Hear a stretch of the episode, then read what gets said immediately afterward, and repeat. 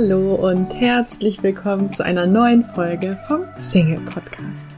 Mein Name ist Marie von Frag Marie und ich freue mich sehr, dass du heute wieder mit dabei bist.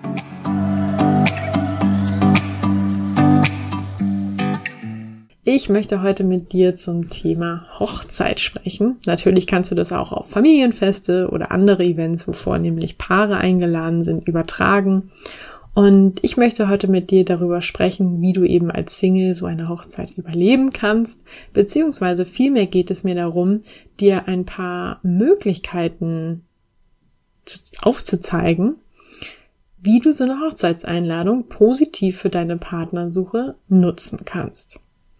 Ja, also bei mir war es jetzt die Tage wieder soweit. Ich hatte eine Einladung zur Hochzeit im Briefkasten und dabei ist mir auch zum ersten Mal aufgefallen, dass in diesem Vordruck die Anrede immer euch ist. Also ich weiß nicht, was du für Einladungen bekommst, aber bei mir war es bisher immer so, dass es eben so einen Vordruck gibt und oben und unten wird dann der Name individuell mit der Handschrift geschrieben. Und dieser Vordruck ist ja wahrscheinlich auch bei allen Hochzeitsgästen, ob jetzt Single oder Pärchen eingeladen sind, gleich. Und hier steht dann eben schon so schön, ähm, wir möchten dies gern mit euch feiern, wir freuen uns von euch zu hören, wir freuen uns auf euch.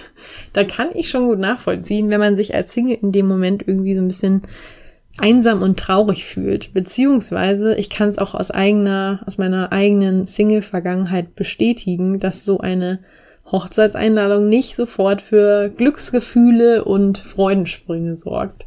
Vielmehr ist es so, dass ich tatsächlich auch schon eine Einladung zur Hochzeit abgesagt habe, einfach weil ich diesen ja, schmerzvollen Gefühlen, die das vielleicht mit sich bringen kann, ähm, weil ich die vermeiden wollte.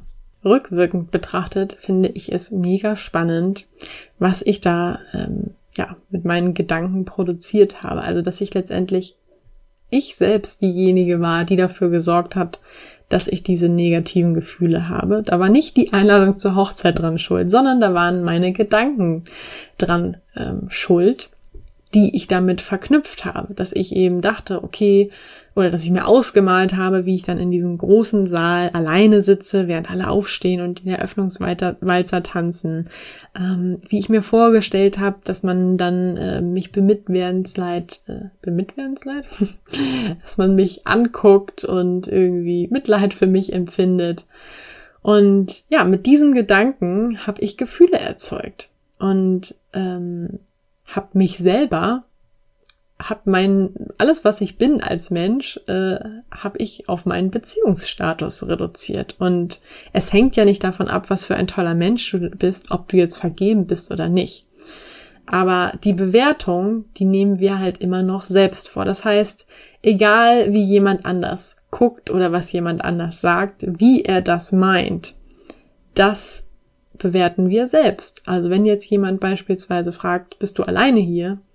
dann nehmen wir die Bewertung vor, was derjenige jetzt genau damit meint, was der über uns denkt. Und das, diese Bewertung, die machen wir ja in der Regel negativ. Und vielleicht möchte diese Person wirklich einfach nur wissen, ob du alleine da bist und ob der Platz neben dir frei ist. Und höchstwahrscheinlich ist es auch bei einer Hochzeit so, dass die meisten Gäste dich beneiden werden um deine Freiheit, denn viele sind mit Sicherheit auch nicht in ihrer Beziehung glücklich oder haben gerade irgendeinen anderen Frust. Also man denkt immer selber, man wäre irgendwie der Mittelpunkt der Erde und ähm, ja, alle gucken einen an und denken dies und das, aber so ist es ja tatsächlich nicht. Also jeder ist ja dann doch irgendwie mit sich selber beschäftigt. Was ich dir auf jeden Fall als Tipp mit auf den Weg geben möchte, ist einmal dieses Bewusstsein dafür, dass du mit deinen Gedanken deine Gefühle beeinflusst.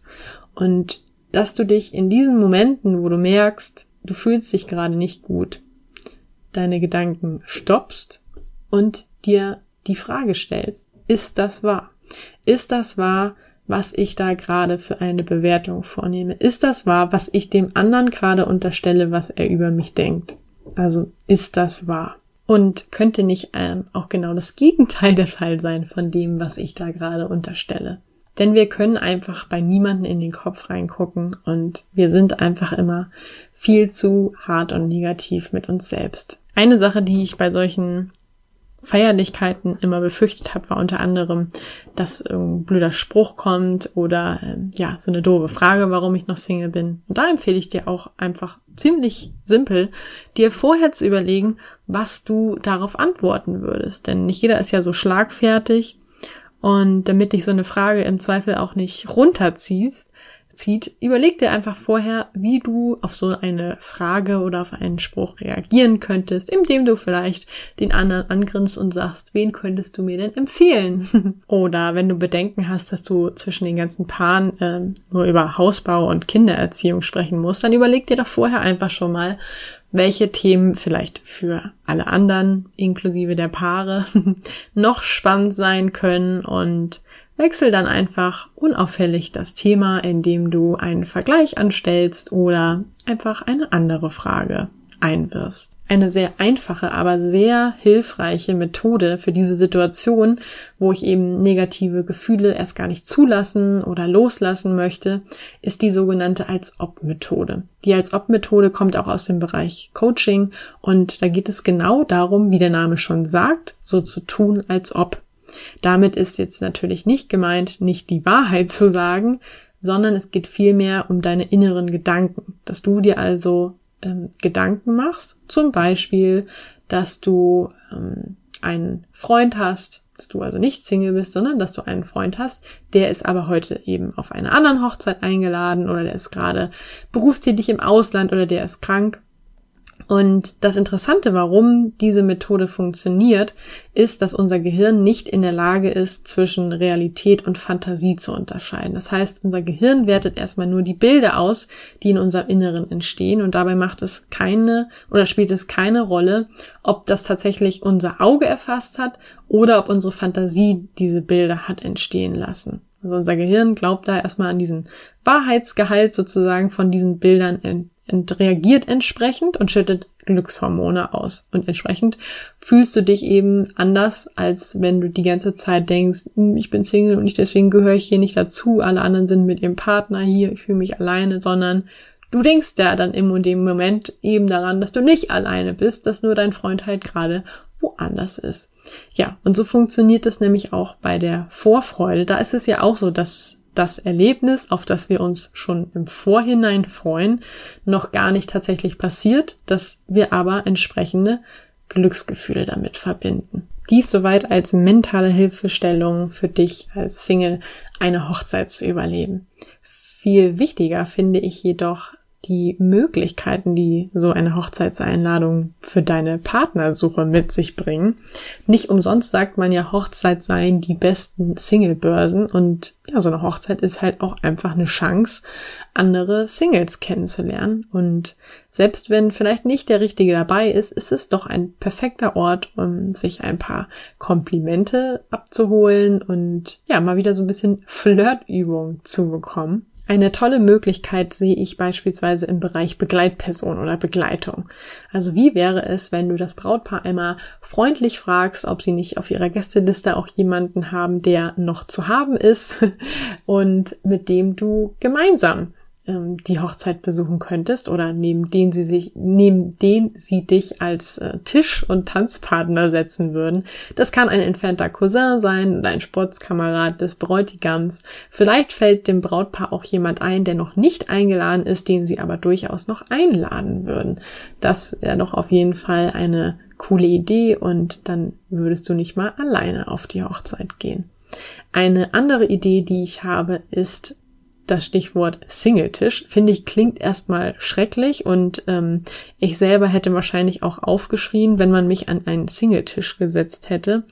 Aber ganz neutral betrachtet ist es doch ideal. Was soll man sich bei den ganzen Pärchen hinsetzen und über Pärchenurlaub und Kindererziehung sprechen, wenn man auch direkt äh, neben allen verfügbaren Singles der Party sitzen kann.